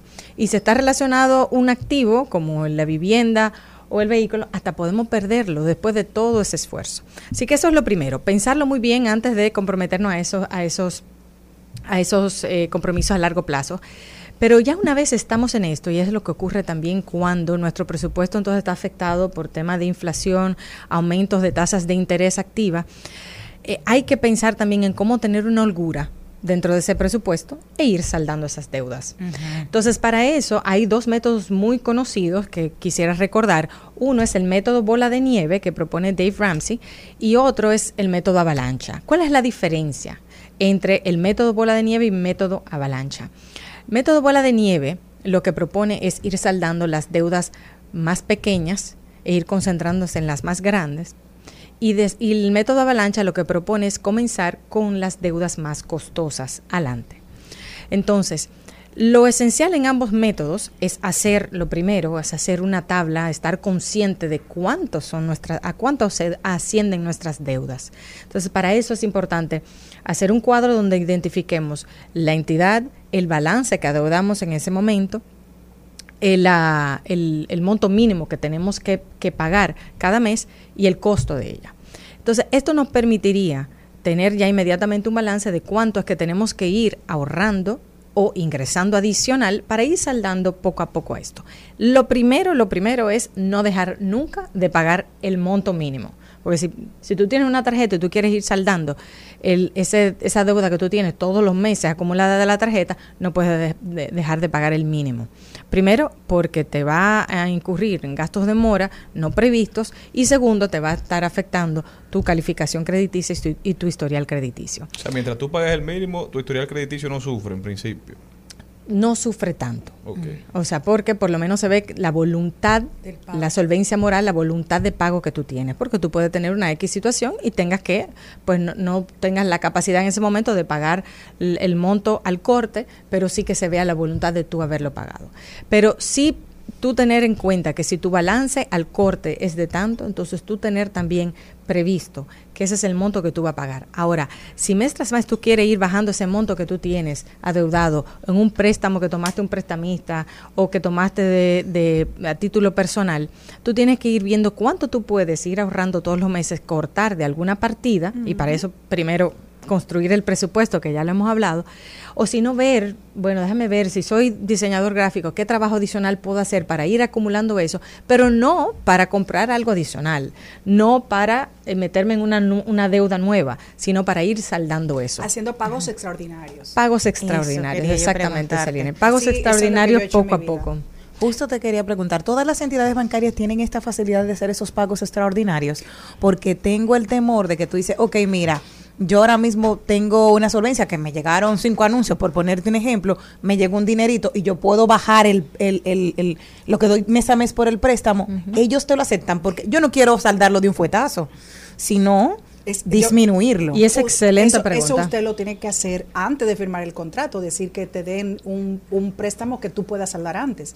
Yo particularmente lo he hecho así. Hay veces que te dicen, si tú no se lo dices, te ponen uno que si tú lo saldas antes, te dicen, no, como quiera tienes que pagar la penalidad. Por lo regular, eh, bueno, en general, los contratos que firmamos están autorizados por la Superintendencia de Bancos. Tienen que estarlo. Entonces, por tanto, el margen de maniobra de modificar los, los contratos es muy bajo. Ahora, lo que ahí tú negocias es el tema de las condiciones, precisamente. ¿Qué tasa te van a dar? ¿Cuáles son las garantías que tú puedes ofrecer para que te bajen esas tasas? Pero esa parte es muy, es esencial, es crucial que tú acabas de mencionar, Jenny, es previo a tú hacerle abonos o saldar, tienes que revisar tu contrato para ver si eso implicaría que todo ese esfuerzo no de saldarlo no te repercute para ti una reducción en los intereses. Porque hay préstamos que independientemente, y en el caso de algunos prestamistas, que independientemente de que si tú saldes ahora o en dos meses, tú tienes que pagarle esos intereses que ya tú comprometiste. Entonces, hay que analizarlo. Y muchas personas toman, piensan que también tomar un préstamo para consolidar deudas, pues es la solución. No necesariamente, porque lo que estaríamos es alargando el plazo en, de, de endeudamiento a- o trasladándolo a otro lugar, pero siguen estando ahí las deudas. Ahora bien, si nosotros tenemos préstamos eh, con prestamistas con tasas de 40% o, o algunos hasta 100% anual y, y están ofreciendo una- una- un préstamo de consumo un 18%, tómalo. Aunque sea que estás trasladando un financiamiento de un lugar a otro, porque el ahorro financiero que tendrías entre una Un tasa de un 40, 40 a un 18, 18. es considerable. Pero ahí lo esencial es, primero, que tomando en cuenta que estos son escenarios adversos en el que estamos, que no sabemos si en el 2023, bueno, incluso están reduciendo, el FMI está reduciendo las perspectivas de crecimiento económico y, y todavía tenemos un 8, mm, 8.6% me parece de tasa de inflación, aunque a la hora el Banco Central publicó que este mes, eh, hoy justamente publicaron que la tasa de, de inflación del mes de septiembre es de 0.29. Aún así, la inflación sigue siendo superior a un 8%, o sea que en el año tu presupuesto está siendo afectado casi un 10%. Entonces, por eso es importante en estos momentos que todo el mundo haga ese análisis de sus deudas y ver cómo puede ir reduciendo sus compromisos o ir transformando eso que tiene quizás en pasivo en activos para que pueda tener holgura, porque ante cambios bruscos en las tasas de interés, pues puede poner en riesgo todo el activo que hay detrás. De hecho, el otro fin de semana atrás conversaba con una persona que me decía, oye, es que de repente el préstamo hipotecario me lo subieron y ya tengo que pagar todos los meses 3 mil pesos más, de un mes a otro. A mí me pasó eso. Y ni siquiera me lo notificaron, sino simplemente en ventanilla, cuando yo fui a pagar, me habían subido dos puntos. Deben de notificarlo, porque es un cambio en las Y condiciones. entonces de- me dice que no, por, en- por algún lugar usted debió haberlo recibido, pero no recibí por ningún parte. Pero, Pero este, si bajas, entonces no te lo bajan, tú tienes que caerle atrás. Y le está pasando a muchos dueños de negocio también. Sí, es correcto. Es por eso digo que realmente los préstamos son importantes porque eh, al tú tener esa facilidad, si tú no tienes en ese momento el dinero completo para tú poder invertir en eso o iniciar tu negocio, pues el préstamo te es de gran ayuda. Evidentemente, lo que hay que es estar claro cuáles son tus compromisos, que tú lo puedas mantener en el tiempo y, y no vivir en ese límite. Y de hecho, eh, para fines de calificación crediticia, las entidades financieras toman en cuenta esto. Si tú tienes una tarjeta de crédito de un monto, que tú no lo estés llevando al tope, porque eso quiere decir que tú estás viviendo en nivel de endeudamiento máximo que tú tienes, sino que dejar un- una holgura donde se ve que la persona está teniendo una organización y que no consume todo lo que le han facilitado como crédito. Es que lo, lo esencial de esto, y hay múltiples formas, y quien quiera más información lo puede buscar, el método bola de nieve y método avalancha, para ir reduciendo esas deudas e ir teniendo cierta, cierta holgura. Y si no es su meta, no es reducción de deuda, pues por lo menos entonces que sea ir aumentando el nivel de ahorros que pueda ir teniendo cuando Y de tenga cierto organización. sí y Para que no le pase como un amigo mío que me escribe que todos sus pagos son extraordinarios porque él no sabe cómo lo logra. Mire, eso es una forma jocosa de decirlo, pero aquí la verdad que eh, se hicieron estudios, el Banco Central ha hecho estudios que cerca del 19% de los grupos de escasos recursos tienen que acudir a préstamos para llegar a fin de mes. Eh, para, para llegar, o sea, ni siquiera es que, un, un- es que estoy asumiendo préstamos para poder hacer Para inversiones, tener tu, CAPEX. exacto, o el negocio o, o hipotecario, sino que es préstamo para llegar a fin de mes. Y entonces eso se convierte en una espiral y por eso es eh, importante de ir haciendo esa organización que tú dices bien, que tú muy, muy bien dices, Charlie, de organizar y ver, bueno, este es mi presupuesto. ¿Hay alguna partida que puedo reducir o que puedo sustituir un producto por otro?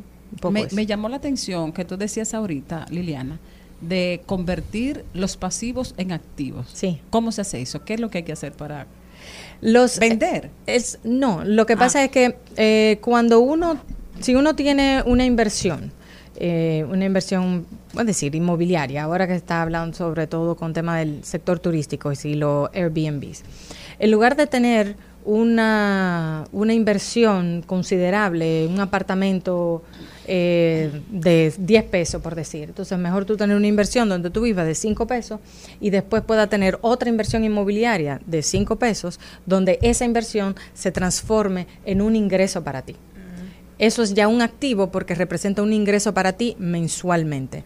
Por eso siempre recomiendan de que si tú, el, en lugar de tú tener simplemente préstamos en el cual tú estás pagando todos los meses, que tú puedas tener incluso préstamos que pueda ser para completar la adquisición de una vivienda o, o aquí mismo en Santo Domingo o en el sector turístico y que lo que tú recibas por alquiler permita incluso que tú pagues el préstamo. Estás transformando esa, esa inversión en un activo para ti porque representa un ingreso. Y por eso es importante también que si tú tienes algo de ahorro, entonces tú puedas también invertirlo, ya sea en certificado financiero o también en fondos de inversión que te dejen también un retorno y un ingreso adicional. Brillante como siempre, Liliana Rodríguez. ¿Cómo puede la gente continuar esta conversación contigo? Ah, pueden con muchísimo gusto en comunidad Ojalá, aquí como siempre con muchísimo gusto y en tanto en Twitter como en Instagram Liliana Rodríguez Álvarez. Ya saben, y muchísimas gracias a todos ustedes por habernos acompañado. Hasta mañana y feliz resto del lunes. Hasta aquí, Mariotti y compañía. Hasta aquí, Mariotti y compañía. Hasta mañana.